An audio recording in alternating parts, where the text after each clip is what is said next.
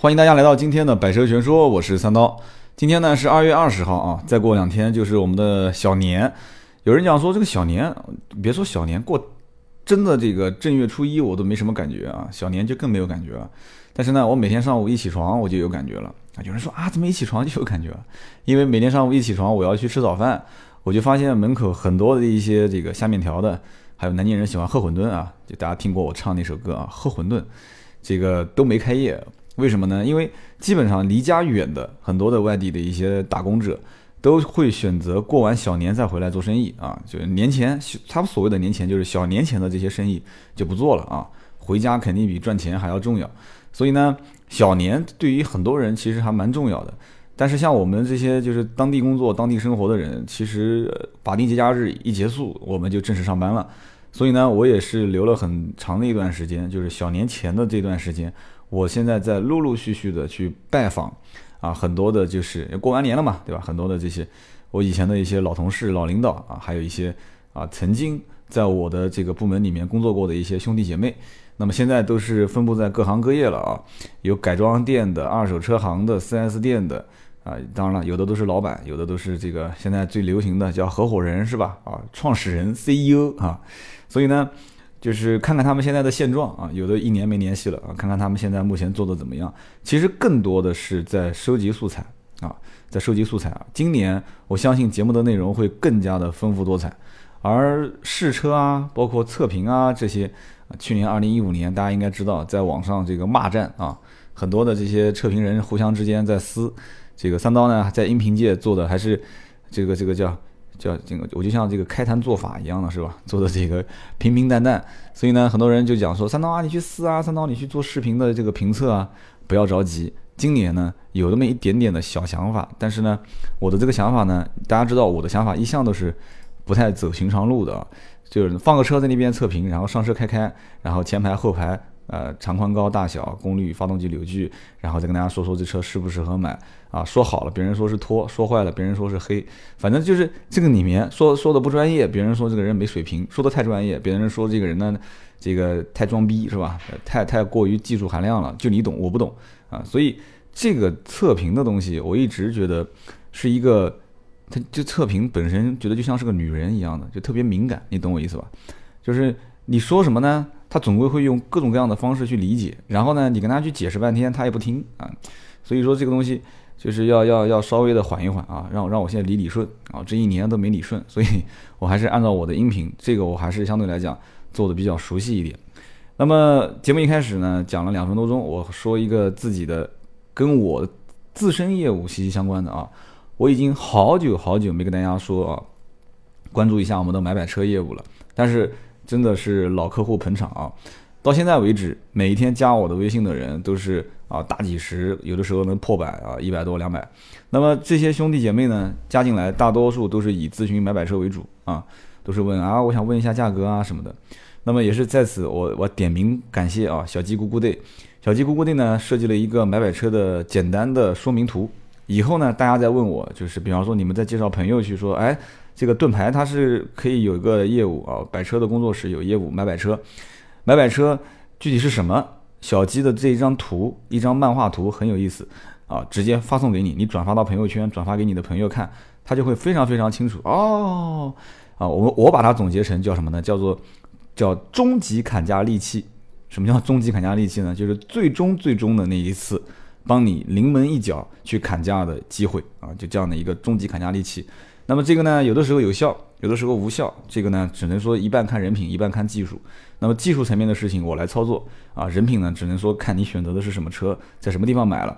所以买买车的业务啊，很长时间没介绍了。那这一次呢，跟大家提个醒啊，大家新老客户都可以关注关注啊。你看，我都不说听友了，新老客户啊。然后呢，这个一个二一个，我的微博 也是刚玩啊，大家应该能看到，我现在刷微博刷得很凶。欢迎大家关注我，百车全说三刀。微信呢还是那个号啊，还是那个老味道，四六四幺五二五四。欢迎大家加我们的微信啊，四六四幺五二五四。提醒一句，微信是盾牌，不是三刀。盾牌经常讲说，有人问，哎，你是三刀吗？他说我也不知道该不该回答是与不是。我说那你肯定回答不是啊。他说可是那个妹子长得那个照片，你懂的，对吧？你你说我如果说不是那种失望的神情，我。我怕，对吧？让人家失望。我说那你要说是你后面想干嘛？他说那就正常为他服务呗。哦，我说你为他服务是吧？那我为什么就看到有很多人投诉，对吧？发一条信息两三天不回，所以盾牌这个，对吧？大家懂的。有的人讲说盾牌是我的分身啊，也是三刀隐藏在背后，这个我就不解释了啊。有的时候是这样子的啊，那个猥琐的回复的人一般就是我。然后呢，今天这期节目的标标题大家都看到了，叫这个如何去寻找一个啊，如何找到一个这个非常靠谱的销售。有些人讲说三刀你就开始测话题了是吧？没没没得说了，就说这个。其实这个话题我很久很久以前就想讲啊，可能很多人听我这句话讲的也是，哎，好熟悉啊。我有很多话题都是很久很久以前就想讲。这个话题为什么我想讲呢？其实很简单，很多人在选择车的过程当中啊，我不是加了一个微信群吗？叫买车选车纠结综合症啊，问诊室嘛。那么很多人在选车的过程中本身就非常非常之纠结。这个纠结的问题点不在于我，在我来看啊，不在于说你其实是。去了解这个车性能怎么样啊？或者说，哎，你看一个车评人，两个车评人啊，就像陈震有的时候讲，他说，哎，你不一定就看我陈震一个人嘛，你可以多角度看，每一个车评人的角度都不一样。这个话我很支持，有道理的啊。包括大保健有的时候他说的也也跟别人不一样，大保健喜欢玩越野是吧？啊，三十八号他有有的时候是的观点也不一样啊。虽然去年也是被呃很多人很多人都在喷，但是这这小伙子确实也是啊，年龄肯定比我小嘛，对吧？敢说敢讲。而且态度很鲜明，就是各种观点都可以去看。但是，啊，有一个什么问题点呢？就是说，我觉得落到实际来看，落到实际来看，你其实真正用车，你不会像那些测评人一样开个车下赛道啊，然后绕着车，嗯，三十八号戴个头盔开个车，说这车转弯的时候啊，悬挂的支撑性、力度啊，各方面都非常牛逼。你不会这么开啊。包括有一些测评人，他常年其实是。介于开赛车与开家用车之间，他的那种感觉，包括他为了要宣扬出一些自己的专业的素养，他会说出很多东西啊。呃，比方说前两天我看某一个测评人在聊天的时候，他打方向盘，他说：“哎，他说这个测试我来做一下，加速到一百公里，然后突然抖两下方向盘，一二。”啊，我一讲，可能有的人就知道我说的是谁了啊。他测评的时候说，这个叫做方向盘的接跃响应啊，很多人可能就听不懂啊，什么叫方向盘接跃响应呢？啊，包括我，我一开始也听不懂，百度就搜了一下，其实这个哥们呢，他是清华大学汽车工程系毕业的，所以这个方向盘接跃响应就是它汽车工程学里面的一个术语啊，包括接跃响应本身就是一个工程术语啊，我说的不专业啊，大家可以喷我。那么也就是说。很多的一些车评人的背景不一样啊，学识不一样，看东西的角度不一样，老百姓接收的信息也不一样，所以因此就导致于每一个车评的这个素质的高低啊，娱乐的效果都不一样。所以呢，现在你说怎么去做汽车视频呢？啊，怎么样的一个视频能在网友之间传播的更更广？你是博它的点击量，还是让更多的人喜欢你，还是说让更多的人骂你，还是说让它更加实用，还是让它更加好玩，还是让它更加炫？啊，你比方说 Top Gear，你给我那么多钱，你让我拿那么多的房车从十楼八楼往下砸，拿 AK 四十七往那边扫，开着飞机去炸车，那我觉得这个画面你不需要是你啊，你换谁？你换个张三李四王二麻子，这个收视率都不会低。但是这是其中一点啊，保障。其次就是可能主持人相对来讲言语更加犀利一些啊，更加会调侃，更加懂车，更加有学识，更加有历史的内涵啊，这些都有一些相应的因素在里面。这个有点说跑偏了啊。那么。说到这一点，那我就说到就是什么呢？真正最核心的点是在于老百姓如果对车感兴趣，那么你现在有一个真真实实存在的买车需求的时候，谁能这么牛逼的去给你把这辆车从头开始介绍，最终让你开开心心、满满意意的把它买走，就是你所选择的汽车销售。有的时候我在想啊，如果你的人你的一生当中选车换车的机会。啊，就那么几次的话，我不相信有很多人说一辈子能换个几十辆车、上百辆车啊！你再有钱，你一辈子可能也就是换啊那么几十台啊几台，对不对？我讲普通老百姓啊，不是那种超级富豪。那么在这样的情况下，能接触几次你的销售顾问呢？啊，就你说我到一家 4S 店跟一个销售员简单聊一聊，聊完天就走了，这个不算，这个不算啊。聊个一次两次，别人回访你一次两次，这个也不算。我说的是真真正正的，你跟他通过接触。哎，通过了解产品，通过他给你去介绍、讲解、分析，最终把这个东西卖到你手上，然后你觉得也很满意啊。最后还没结束，其实这个只是服务的开始啊。车子卖给你之后，将来所提供的长期的一系列的服务，其实这个是最核心的，大家有没有想过这个问题点啊？所以说我曾经节目里面也提过一次，我说如何去在到店之前就选定好一个比较成熟的销售，就教会大家如何在通过电话打到 4S 店，因为打电话他不知道你是谁嘛，你不行你就换个手机打就是了，身边人的手机，不买车人的手机拿过来打啊。那么这当时那一期你可以去拿出来听，那个我觉得非常非常实用。那么今天我就告诉你，如果你是随机拜访，或者说你已经确定好了这个销售，那么你到了这家 4S 店跟他接触，你如何去判断这是一个很靠谱的销售员？千万千万不要认为说这个人给你一个非常非常低、非常非常劲爆的价格，他就是最靠谱的，不是这么回事啊！我给你举个例子，你就知道了。其实，在南京的珠江路啊，有人讲北有中关村，南有珠江路嘛啊，其实也还好。珠江路估计应该没有这个啊叫什么华强北。更有名是吧？那么南京的珠江路呢？曾经啊，我的啊非常非常好的朋友啊，很多都是在里面做生意的。那么我就曾经问过他们，我说：“哎，我说我在网上看过一款笔记本的型号是多少多少。”我说：“那个，要么你帮我查一下。”然后这哥们儿呢就跟我讲，他说：“这个你还是在网上订吧。”啊，我说：“那行啊，那我就在网上订。”我说：“你们为什么这个店面的型号不推荐给我呢？”他说：“这个网上确实已经整的，我们现在这个店面没办法去卖了。”我说：“那客户个个都像我这样，网上查好了过来买呢？”他说：“那很简单嘛，直接就告诉他，就是每一个就电脑型号的最后会有几个小的识别码，就是每一个电脑型号它很长一串嘛。那么网上销售的跟店面销售的总归差那么几个数字啊，就厂商本身也是这么做的。那么因此他就会用他自己的销售员的话术。”啊，用各种各样很专业的话术去引导他不要去买那一款啊，这一款的性能啊，各方面的都比他要好。所以你像我，我对电脑不是很懂，我到现在才知道，其实比方说这个什么酷睿什么 i7 的这个处理器，它还要分什么五五二零零啊，什么什么二三零零，还要分这个。我以为我以为 i 五 i 七都是一样的啊，就我我相信有很多人其实跟我是一样，是不懂的，甚至比我还要小白啊。包括什么内存条，包括固态硬盘、机械硬盘这些东西，谁知道？没人知道，我只知道这个硬盘小，那个硬盘大。啊，有人问说这个固态硬盘好还是机械硬盘好？这要看那个销售员想卖哪个东西给你啊。我到现在为止，有人跟我讲，哇，机械硬盘肯定比固态硬啊，固态硬盘肯定比机械硬盘好。啊，有人讲说机械硬盘不好啊，坏了成本很高，而且容量都很小，大容量的都很贵。这个完全看销售怎么说。那么如何去选择一个靠谱的汽车销售？让你在选择汽车方面能做到哪几点呢？就是让你很安心的做到哪几点呢？其实我要还原一个这样的销售员，你应该是非常非常开心的啊！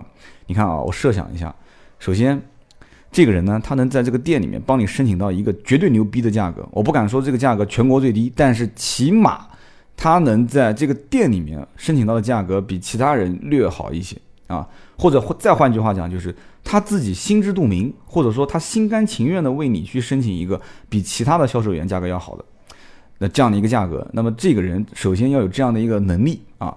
那么其次，这个销售员他卖车给你的出发点不在于说这个车的提成高与低，这个很关键。如果他天天推荐你买的是那种什么颜色，比方说啊，你像我们以前卖奥迪，当然这个可能说这个奥迪销售不爱听了。就比方说，奥迪里面的颜色 A 六黑色肯定是最好卖的，但是黑色一定是提成最低的。那怎么办呢？销售员转换你去买银色，转换你去买灰色啊，转换你去买库存车啊，因为每一个时间段会有一批库存车，库存车销售一般要看，也不一定百分之百，一般会有一定的时间段。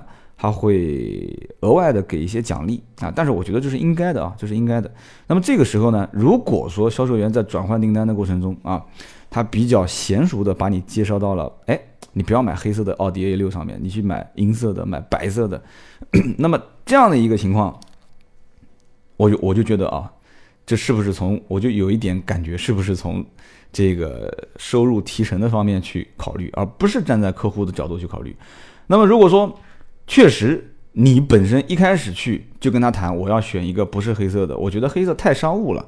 那么销售员我估计心里面就乐开了花了啊。他只要给你稍微引导一下，说，哎，对，你说的对，你说的有道理啊，你说的很正确啊。我也是觉得黑色太商务了啊，你应该是选择一个其他颜色的。那么在无声无息当中确认一下你所之前抛出的观点，然后再用一些证据啊，比方说啊，黑色的车子比较显小。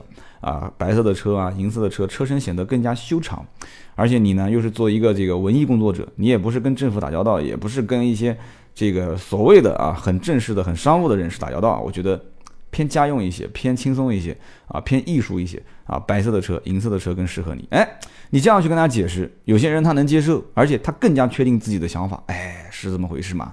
那么无形之中这个车就卖出去了。所以他的出发点一定要想清楚，他到底是出于对你的个人的需求分析上的考虑，还是说真正是出于他对。不过你们也不知道它到底提成多少钱啊？这个很敏感的话题，节目里面我就不说了。其实我很清楚，宝马、宝宝马、奥迪、奔驰每一个车型、每一款车什么阶段啊，大家到底能拿到多少的提成？但是这个我觉得对大家应该买车过程中的意义也不是很大啊。这个里面的调整，这里面我觉得个人分析对人的因素啊，有几点是需要大家注意的啊。比方说男销售和女销售，有人讲说三刀你要搞性别歧视啊。这个你别往下讲，往下讲一定会有人喷你。就有人喷我也要讲，很简单，我始终抱的观点就是啊，我的观点就是，男销售如果在一线，一线的销售啊，干到超过三年以上，他不担不担任任何的管理的职位，就纯干销售的这种人，这种人会分两类啊，一类绝对是成精了啊，就这一类人就是以在一线干活苦钱啊，就赚钱。为唯一目的的，就不想去参与那些什么管理层的这些什么明争暗斗啊，这些啊，三刀也是当时这个斗争过来的啊，你说我很清楚这里面，他不愿意参加这些东西，我就是老老实实上班，然后我把我任务完成，领导你也不要烦我啊，就是有这样的一类人，就男性啊，先讲男性，那么还有一类呢，就纯粹混日子啊，比方说这个家庭条件也一般了，反正这个骨子里面就比较懒，天天就在那边混。啊，就看看老板给的政策啊，啊，每个月就混个任务就结束了，有这样一类人，但是这两类人身上的气息是非常容易分辨的啊，非常容易分辨，所以这就是我个人建议，就是在一个店面你去之前，如果你熟悉这家店的某一个人，或者说你在网上通过电话跟某一个人加了微信，啊，熟悉以后，你可以跟他聊聊天，啊，你跟这个销售聊天，或者你身边有人开，比方说你想买奥迪，身边有人开奥迪车，你到售后。你通过售后陪你朋友去保养，哎，通过这个机会啊，你可以跟他们聊聊，哎，你说，哎，前面这个销售这一块，哪哪几个人卖的比较好啊？就销冠是谁？排第一、第二的，长期都是第一、第二的是谁？啊，干了三年以上的这种老资格的销售员是谁？这很容易就了解到了。所以我有的时候建议，反而是。买车的人不要从销售的正门进 啊，有的时候你反而晃一晃，你晃到后门，你从售后的这个地方进，你跟他们售后的 IC 就是服务顾问聊聊天，你有的时候反而会对你买新车有很很大的帮助啊，很大的帮助。那么这个时候你判断出这个人如果是个男性啊，然后在一线干了两三年啊，甚至三年以上，甚至有一些城市像大城市啊，一线城市北上广这种城市，有些人甚至都干了八年九年，干了很长很长时间。那么这一类的人。对于这家店，如果他都没有升到管理层，他还在一线干，那一定是我刚刚讲的这两类。第一类已经成精了啊，这种人一定在当就是当店就这个店面的议价能力非常之强啊。他跟领导，不管你这个领导是老领导还是他新调过来的新任领导，都得给这些人要有一些薄面啊。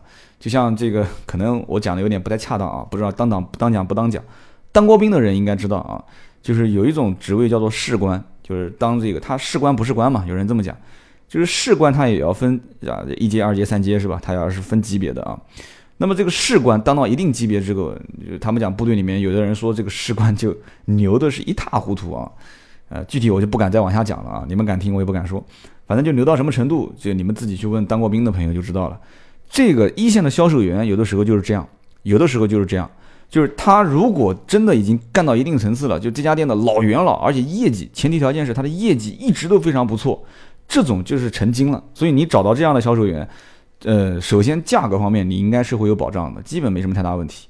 但是这就讲到第二个点了，就是他光能帮你申请价格，申请价格这不是最核心的，在我看来，价格只是一方面的因素。如果啊，我举个例子，给你两种人选择，第一种人他可以选，他可以帮你把价格申请到这个城市最牛逼的最低的价格，但是仅仅比。仅仅比你所能还到还价还到的这个价位，只是略低五百到一千块钱，啊，就一般十来万的车五百到一千，很多人觉得也还行啊。那三十万到五十万的车略低三千到五千，啊，你说哎，那那也还行。那么这是一个销售顾问，那么另外一个销售顾问呢，他没有这个能力，或者说他有这个能力，但人家就是不愿意，就是不愿意觉得没有必要啊。整个行情就是这个价格，我为什么要作为这个城市最低价？我要突破底线呢？对不对？正常行情就是这个价格，我为什么要破底线？有一些销售员是是没有节操的，他就是要破底线。只要你肯卖，永远挑战领导的底线。但是其实对客户来讲这是好处的，但是这怎么说呢？这就是个双刃双刃剑。那么我再讲第二个销售员，他不愿意突破底线，他就愿意按照正常的行情来卖，他觉得你不亏，我没有亏待你，行情就是这个价格。好，OK。那么略低一点点，那么这个时候两个人的报价，那就是后者比前者可能报价略高一些。那么这个时候我要告诉你的就是，后面的这个销售顾问呢，他的个人素养和能力非常之强啊，你应该能感觉出来。你跟他谈奥迪本品牌的车，他给你从历史到文化到配置到未来的新车的上市的计划啊，到发展到任何一个零部件啊，从以前的 CKD 啊，到纯进口到现在的国产化这些过过程，他都能说的是如数家珍。然后同时呢，你跟他聊宝马竞品啊，他也能跟你说的一二三四五六七啊，甚至比宝马的销售更专业。你跟他聊奔驰，他也可以跟你说出奔驰的文化啊，包括它的内涵，包括它为什么豪华啊，为什么是汽车圈的老大啊，包括它销量当年为什么不行，为什么行啊？这好像在说我嘛，开玩笑啊，就是这样的销售一定是有的。那么，如果遇到这样的人，他一定是个宝。这样的人，如果他，你可以再观察他，但是这些观察是在往后期走了。他如果在跟这个店面的，比方说售后的老大啊，或者售后的这些兄弟们啊，你跟你比方说，你跟他说，你可以不帮，你可不可以帮我问问这个车子啊，将来维修保养多少钱？他啪啪啪电话一打，喂，老张啊，哎，这个车就是，甚至他都很熟悉，都不用打电话。那他跟售后关系也很好啊。将来你要如果买了车，他从市场部，你跟他说你能不能帮我找两把雨伞？你像什么雨伞啦、钥匙扣啊这些东西，全部都是市场部的。他说没问题啊，我可以带你搞定啊。然后最后你下了定金啊，你提车的时候，他去市场部就跟去自己家里面一样啊，跟市场部门里面的什么市场总监、市场经理、市场专员关系特别好啊，打个招呼啊，拿个这个弄弄个那个字也不用签，直接就拿了就走了。你说这样的一个销售员，他卖车给你就比其他的店。略贵那么五百一千块，你愿不愿意吧？啊，你你不用那么早给我答复。那我先告诉你，这些客户将来会遇到什么样的情况？就包括今天听节目的在座的每一位啊，都有可能会遇到这样的情况。当一辆新车开走之后，有可能有一天突然你发现，哎，轮胎没气了。这个时候你第一反应是什么？打个电话给保险公司是吧？保险公司过来给你换胎是有这个服务啊，你可以试试看。我我我不知道该怎么去形容它的这个服务。保险公司讲我可以换胎，我可以换油，我可以拖车，都是免费的。但是你要知道，免费真的不好用。以后有一期节目我可以展开来讲，我可以用真实的经历告诉你，保险公司是怎么用它的免费服务来来来来来服务他的客户的啊。有好有坏，我没说它不好，对吧？但是。有很多很多的的人在车辆发生第一次事故的时候，发生第一次问题的时候，发生第一次功能不会用的时候，发生第一次啊，比方说什么时候要保养啊，是不是过了公里数啦？保养该换什么机油啊？就遇到这些问题，想到的是谁？想到就是他的销售顾问。而如果这个销售顾问你打个电话给他，他告诉你的是，他告诉你的是，对不起，我已经不在这家店干了啊，对不起，我已经不卖车了。你会是什么样的一个感觉？这个时候，你如果再换一个新的人来服务你，我觉得很成问题啊，很成问题。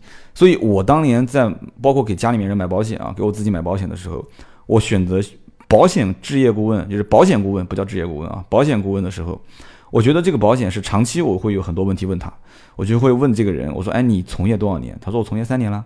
我说你觉得保险这行业怎么样？他说挺好啊。然后我说你你一年大概签多少个客户？然后我。当然，他也是我老客户推荐过来的，所以我会跟老客户问他，他每一年有没有什么回访啊、拜访啊，服务做怎么样啊？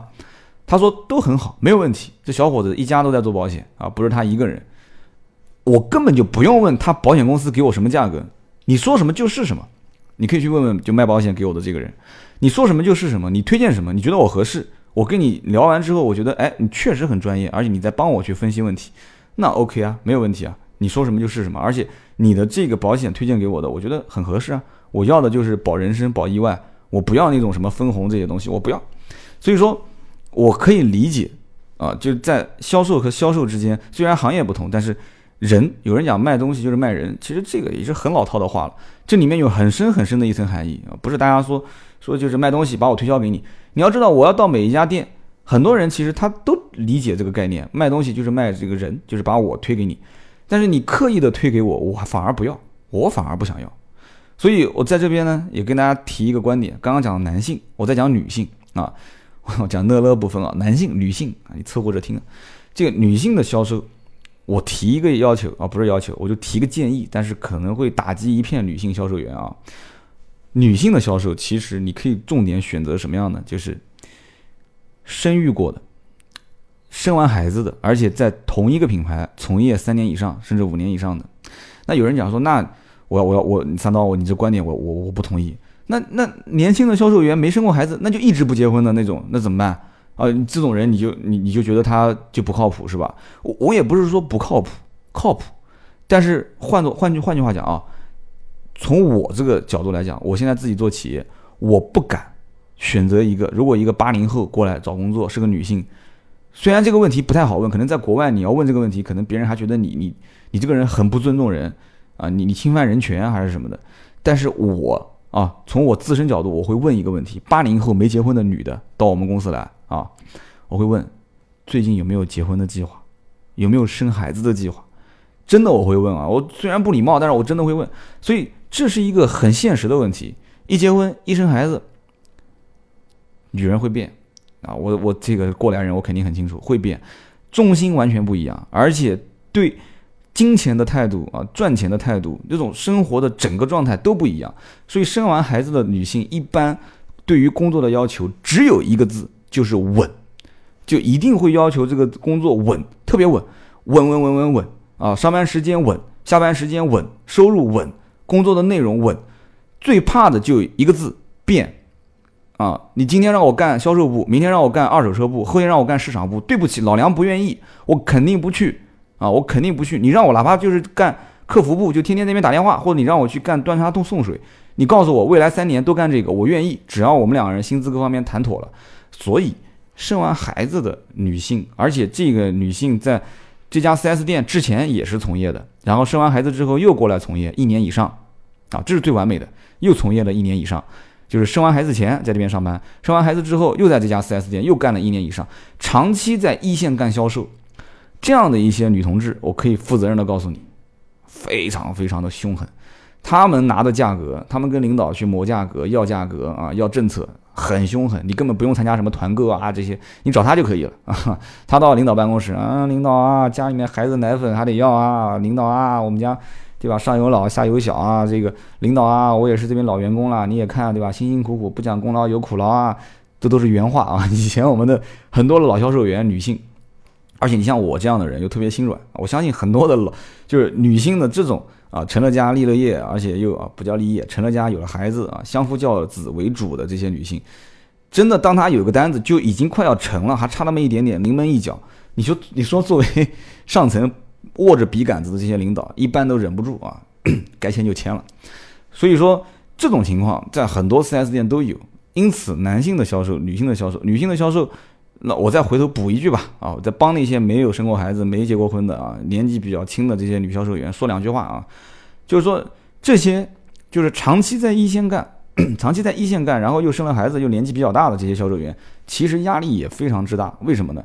正是因为现在很多的 4S 店生意不好，但是呢，每一年有大量的这些大学生毕业，然后又有大量的人，其实还是觉得啊，4S 店这样的一个体系里面很光鲜啊，穿着穿着西装，对吧？然后开着豪车，豪华的 4S 店啊，然后呢，就上班下班也是就比较体面。那么因此就有很多的一些年轻的血液，大家会看到，其实在国内现在汽车销售销售整个年龄层次还是趋于年轻化，现在基本上九三、九四、九五。可能九六年应该都有在干一线汽车销售的了啊，所以这些人和刚刚我讲的这些生完孩子的还在一线干销售的这些啊年纪比较大的老销售员之间，就形成非常强烈的一个对比，非常强烈的对比啊啊！不管是从容貌上来讲，还是从专业性来讲，还是从工作的态度，还是从对啊绩效啊对 KPI 就是这种就是一个月十台车的任务，讲简单一点啊。老销售员的想法很简单，就是我是拼了老命也要完成，然后超额完成去赚钱。那么有一些这种九零后、九三后、九二后、九五后，他可能觉得说顺其自然呗，对不对？我该努力的努力了，但是你下班别加班啊，你让我该消费消费，该玩玩，我就这样呗，完成了那是对吧？我的能力那是运气，完不成，领导你该扣我钱扣我钱就是了。你别整天就板着个脸，整天骂我什么的。很多九一、九二、九三、九四、九五，反正我没接触过九六啊，基本上都是这样啊，很多人都是这样的心态。所以呢，你说遇到很年轻的销售，年轻的女性的销售啊，没结婚没生完孩子，如果她的专业素养非常之强啊，专业素养非常之强，然后完了之后什么车都能跟你说出一二三，竞品的、本品牌的。然后又特别有服务意识，然后又跟其他的一些人啊接触的非常的好，就刚刚讲的各个部门啊，如果这样的一个女性，她有志于在汽车行业长期发展，也能跟他接触，没有问题，在他手上买个车。所以我今天的观点很简单，就是说买汽车有的时候选择一个靠谱的销售，特别是这一个销售今后长期在汽车行业规划他的职业啊，职业规划很长期，二十年甚至干一辈子。其实我以前就跟很多客户是这么讲的，我说我啊，你不用关心现在在我手上买车价格贵不贵，我只告诉你一件事情，在我手上买车不敢多说，只要我喘口气，我就在汽车行业里面，以后能给你提供的增值服务远远不止今天给你多让和少让这五百一千块钱。你觉得其他店的人比你啊，比我比我三刀的价格便宜个一千两千，OK，找他买没问题，我的价格到位了，找他买完之后。那哥们儿将来是不是十年二十年之后还干这个？我不相信。但是我今天给你撂个底啊，我是干这个行业的，对吧？谁知道二十年之后、十年之后啊，没十年啊，最早的那一批客户可能有十年了。我结果成了一个汽车脱口秀主持人，但我也有车行，他们还找我，还找我买车。所以呢，今天这期节目呢也聊了三十多分钟了，大家应该开头也听到我讲，就是说我呢忽然之间发现，过完年之后，很多人开始想买车。哎，我觉得是不是这个中国经济变好了，对吧？很多事情开，很多事情年后开始越来越明了了，对不对？还是大家都换了一个新环境、新工作，上了一个台阶了？就是好像现在过完年之后，真的，我从刚开始国家法定上班的时间第一天开始，就已经陆陆续续的，就每天微信上不是刀客啊，就是我身边的这些好朋友就开始微信上问我车，问我车，每天问，每天问。好多人都准备换车，好好多人都要添一辆新车，呃，二手车也有，我就觉得，哎，这个有点意思。以前每一年过完年，基本上是一个相对来讲不是很高峰的时期，所以我不讲嘛，新车如果销量好了，二手车会相应的会减少一些。二手车的市场火热的时候，是新车的价格最低的时候啊，就是两个是成为一个像两个蓄水池一样的。那么今年我不知道为什么会出现这样的一个情况啊，过两天我会再到 4S 店转一转，然后把我手上这些订单啊生成一下。我再跟 4S 店跟我的客户去聊聊天，我基本上又能有一期话题跟大家来说一说，就到底是什么一个原因。那么今年呢，呃，也在节目最后，铁粉都跟大家通知一下啊，今年呢，这个盾牌会有全职来服务大家啊，不敢说二十四小时，但是早上九点到晚上的六点吧，啊，应该到时候我会通知啊，是早上九点到五点还是到六点？这个时间段我的要求是有求必应，大家有什么问题问他啊，盾牌会回复你。那么非工作时间呢？那只能是选择盾牌有空的时候回了啊，那也可能第二天。那么同时买摆车的业务，当盾牌全职的时候，我们二手车的买买车带你淘车啊，带你砍价开始正式运营啊。大家一直在问说买买车的二手车业务什么时候上啊？啊，如果一旦二手车业务上了之后，就会正式开启一个新的篇章，就不仅仅是二手车了，将来可能还会帮你们去选购一些导航仪啊。对吧？嗯，这个老的听友曾经看过，我有一天晚上安排盾牌发过一次，我们找到了一个车载充电器，特别有意思啊。那个充电器质量非常好，而且跟这个老板谈了一下，说，哎，如果有问题怎么办？老板说有问题直接退回来啊，包邮，你退回来给我，我给你换新的，不给你修啊，直接给你换新。然后上面会有这个这个这个叫什么电压检测仪，插上去之后直接可以充电，可以检测电压。我对这个东西有点兴趣啊，我说这个可以谈一谈。如果在售后服务质量有保障的情况下，三刀愿意为某一些东西去代言啊，愿意为某一些跟车有关的东西去代言。前提条件是，一定是在售后服务有极其极其保障的情况下。有人讲说三刀你应该做那种类似小米的，就是啊你自己研发，自己去啊用参与感，用口碑营销。这扯啊！全中国也就出了一个雷军，你还出过你什么锤子手机是吧？还不给人喷嘛是吧？但也不错，我也很喜欢。那么在这个前提条件下，我觉得有一件事情我是可以啊，将来越做越远的，就是把大家的一些想法聚集起来，我收集一些意见。那么在能提供非常有效的保障的情况下，我这个人很保守啊，非常非常有效的售后服务保障的情况下，可以为一些东西背书，然后呢带大家去我来选东西，你来选我啊，我来读书，你来读我，很简单的一件事情。今天这期节目呢就聊了这么一个话题啊，如何选择一位靠谱的汽车销售？呃，怎么说呢？我个人的一家之言啊，网上你肯定找不到。我相信呢，其他的这些车评人都在评车呢，也没几个人跟你聊这个话题。呃，希望大家就是听过 也就听过了啊，也不是让你支持我，觉得有道理的啊，下方喜马拉雅的下方评论一下啊，觉得没有道理的，你也可以骂骂我都没关系的啊，不越骂越火嘛。所以记得点个赞，评个论啊。我发现现在可能很多人只听，但是不点赞不评论。一定要记得帮我的节目点个赞、评个论，让我看看你们的存在啊，刷刷存在感。我也很久没有刷存在感了。新浪微博百车全说三刀，微信四六四幺五二五四，大家记得加我。好，今天这期节目呢就到这里，我们下一期接着聊。